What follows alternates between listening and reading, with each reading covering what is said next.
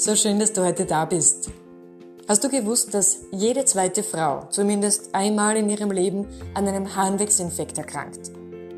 Der Häufigkeitsgipfel für diese schmerzhafte bakterielle Erkrankung findet meist mit dem ersten sexuellen Kontakt statt.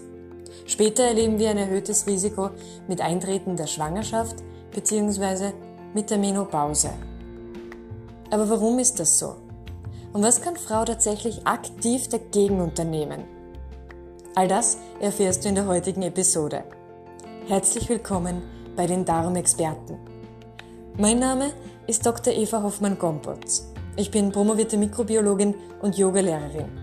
Und ich beschäftige mich seit vielen Jahren mit dem Einfluss unseres Lebensstils, unserer Ernährung auf die Zusammensetzung unserer Darmflora und in weiterer Folge mit dem Einfluss der Darmflora auf unser Wohlbefinden. In dieser Folge erfährst du alle Hintergründe.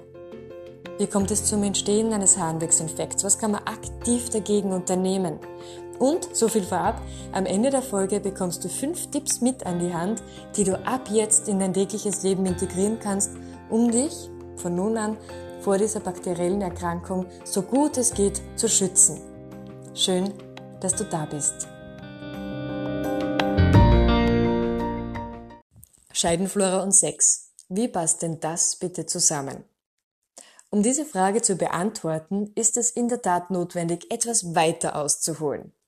Den Blick nicht nur auf die Vagina, sondern auch auf den Darm zu richten.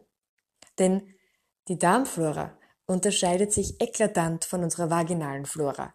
Und es ist wichtig, hier diese Unterschiede zu verstehen. Wir haben im Darm, je nachdem, wo wir unseren Blick hinrichten, im Gastrointestinaltrakt unterschiedliche Bakterienarten, die sich miteinander sehr wohl fühlen. Das rührt natürlich daher, dass wir hier verschiedene Milieus vorfinden. Denke mal an den Magen. Wir haben im Magen einen sehr sauren pH-Wert. Das heißt, auch im Dünndarm herrscht noch eine gewisse Säure vor. Erst im Verlauf des Gastrointestinaltrakts werden die Säuren abgepuffert. Und so haben wir immer auch andere Abschnitte, die einen anderen Lebensraum darstellen für andere Bakterien. In der Vagina ist das komplett anders. In der Vagina gibt es nicht ganz viele verschiedene Bakterienarten. Nein, in der Vagina gibt es hauptsächlich Lactobacillen. Und diese Lactobacillen, die sind dazu in der Lage, aus den Zuckern der Scheidenzellen Milchsäure zu produzieren. Und diese Milchsäure, die ist wichtig, um ein saures Milieu aufrechtzuerhalten. Wir haben unter normalen Umständen in der Scheidenflora einen pH-Wert von 3,8 bis 4,5. Das heißt, wir haben hier ein saures Milieu und damit einen feindlichen Lebensraum für Pathogene, also krankheitserregende Keime. Doch was vielen nicht bekannt ist, ist der Zusammenhang von Scheidenflora und Geschlechtsverkehr. Denn beim Sex werden natürlich die Bakterien, die eigenen und jene des Mannes, miteinander vermischt. Und es hängt dann davon ab, wie die vorhandenen Bakterien in der Scheide auf die neuen Bakterien des Mannes reagieren. Geht es um die bakterielle Infektion des Urogenitaltrakts, dann stehen auf der Hitliste der Betroffenen junge, sexuell aktive Frauen ganz oben. Dicht gefolgt aber auch von jenen Frauen, die häufig ihre Sexualpartner wechseln. Oder auch jenen, die nach einer sehr langen, gescheiterten Beziehung erneut ihr Liebesglück finden.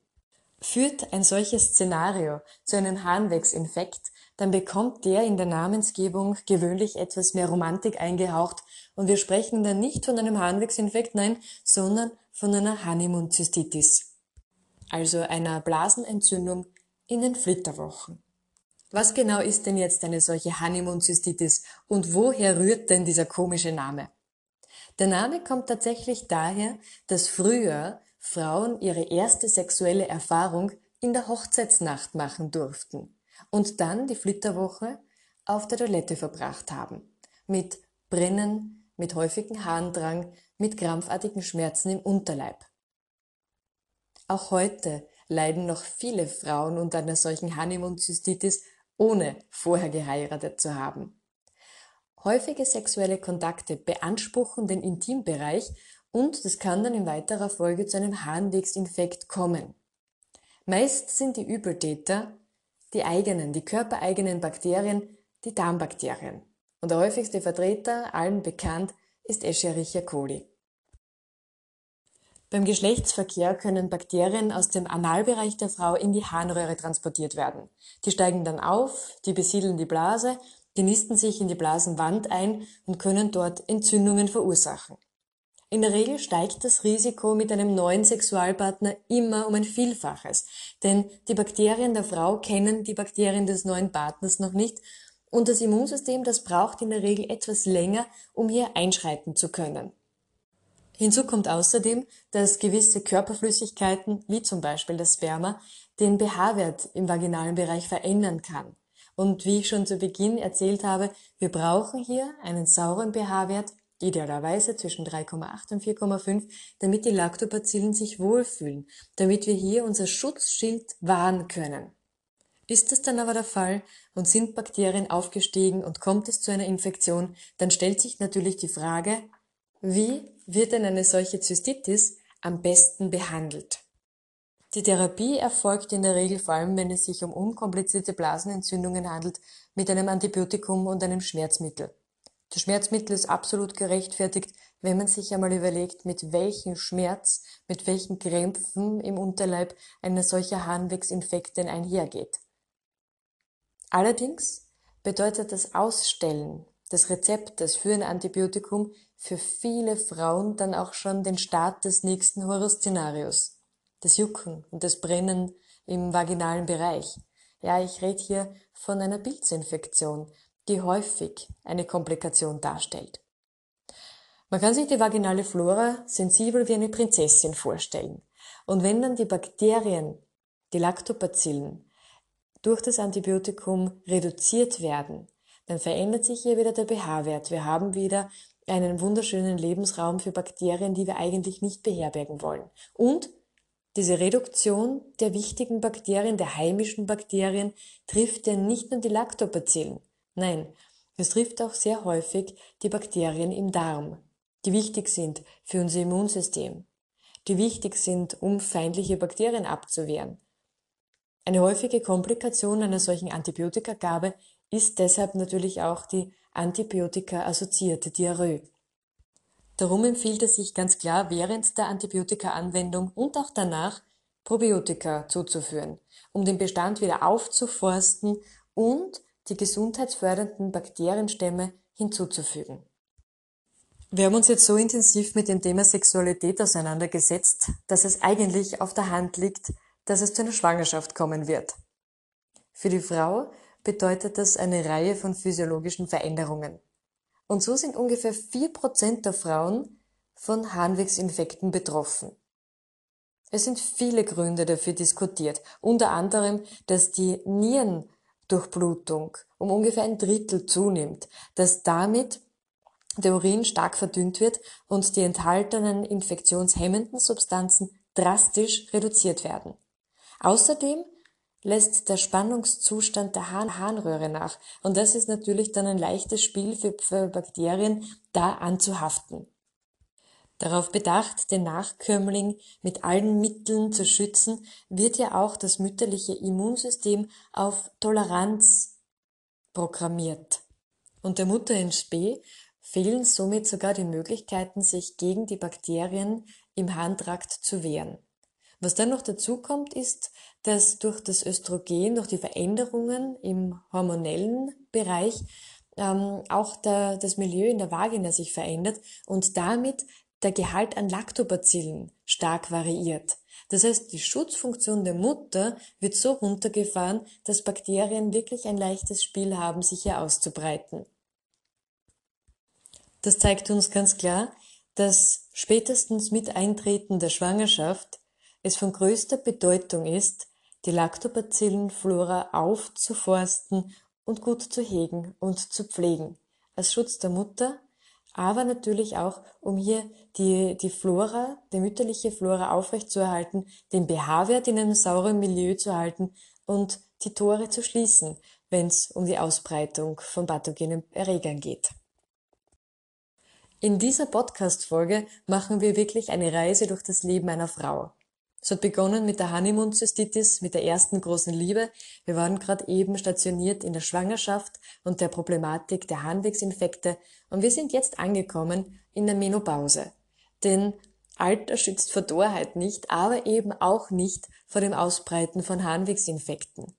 Hier sind die Hormone die Sündenböcke, die das verantworten. Durch die Abnahme der Follikel in den Eierstöcken sinkt während der Wechseljahre der Östrogenspiegel drastisch ab und der verursacht damit eine massive Veränderung des auskleidenden Gewebes. Das heißt, das bildet sich bis auf wenige Zellschichten zurück und verliert dadurch nicht nur die mechanische, sondern auch die biologische Schutzfunktion. Durch die hormonelle Umstellung während der Menopause verändert sich auch das Milieu der Vagina. Wir haben nicht mehr diesen alles rettenden sauren pH-Wert. Nein, der pH-Wert, der schwankt, das Östrogen, die Hormone schwanken und damit natürlich auch der Gehalt an Lactobacillen. E. coli-Bakterien, also Escherichia coli, können den Scheidenvor Scheidenvorhof besiedeln, können dann über die Harnröhre wieder aufsteigen, können die Blase und die Blasenwand ähm, besiedeln und sich dort einnisten. Und ja, der Teufelskreis beginnt dann auch im höheren Alter von vorne. Ich habe dir schon zu Beginn dieser Folge versprochen, dich erwarten heute fünf Tipps, die du ab sofort in dein Leben integrieren kannst. Jetzt kommen die fünf Tipps. Bitte schnapp dir dein Blatt und deinen Stift, spitz die Ohren und dann geht es auch schon los. Erster Tipp. Achte auf die richtige Verhütungsmethode. Kondome und auch Gleitmittel können nämlich das Verbreiten von pathogenen Erregern wie E. coli verhindern. Zweiter Tipp. Damit zwar die Leidenschaft, aber nicht die Blase brennt. Trink vor, aber auch nach dem Geschlechtsverkehr ein großes Glas Wasser. Das spült nämlich die Bakterien aus. Aber selbst am stillen Örtchen sei bitte vorsichtig, denn auch hier gilt es, Hygienemaßnahmen einzuhalten. Nach dem Stuhlgang, aber auch nach dem Wasserlassen, bitte immer von vorne, also Scheide, nach hinten in Richtung After streichen, damit du, damit du nicht selbst auf der Toilette die Bakterien in die Harnröhre überträgst. Dritter Punkt. Die richtige Intimhygiene und Intimpflege. Du weißt, es gibt da draußen, vor allem in den ganzen Parfümerien und Drogeriemärkten, eine Fülle von Duschgels und Waschlotions. Die gibt's in allen Geruchsformen, in allen wunderschönen Verpackungen. Viele glitzern davon auch. Bitte so etwas nicht verwenden. Auf diesen Verpackungen, wenn du ganz genau nachliest, steht auch drauf pH-neutral. Dieses pH-neutral, das freut unsere Haut sehr. Allerdings ist unsere Vagina da sehr viel genügsamer. Hier reicht das Waschen und Säubern mit Wasser völlig aus. Alles andere würde auch das Milieu, den Säureschutzmantel sozusagen, zerstören und dann wieder einen Nährboden liefern für Bakterien, die wir da nicht haben wollen. Vierter Punkt. Zufuhr von Probiotika. Das kann nämlich eine unterstützende Wirkung auf die Scheidenflora haben. Und es gibt bereits gute ausgewählte Bakterienstämme, die einen positiven Einfluss auf die Vagina haben. Wichtig sind da Lactobacillenstämme, ganz klar, die Milchsäure produzieren können und die damit diesen sauren pH-Wert auch aufrechterhalten.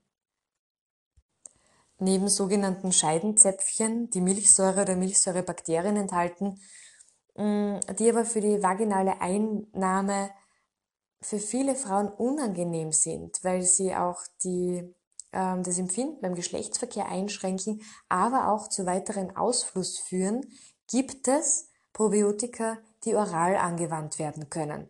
Und das ist auf alle Fälle eine elegante und sehr einfache Methode, um die vaginale Flora mit probiotischen Bakterien gut zu versorgen. Tipp Nummer 5. Die Wahl der richtigen Unterwäsche.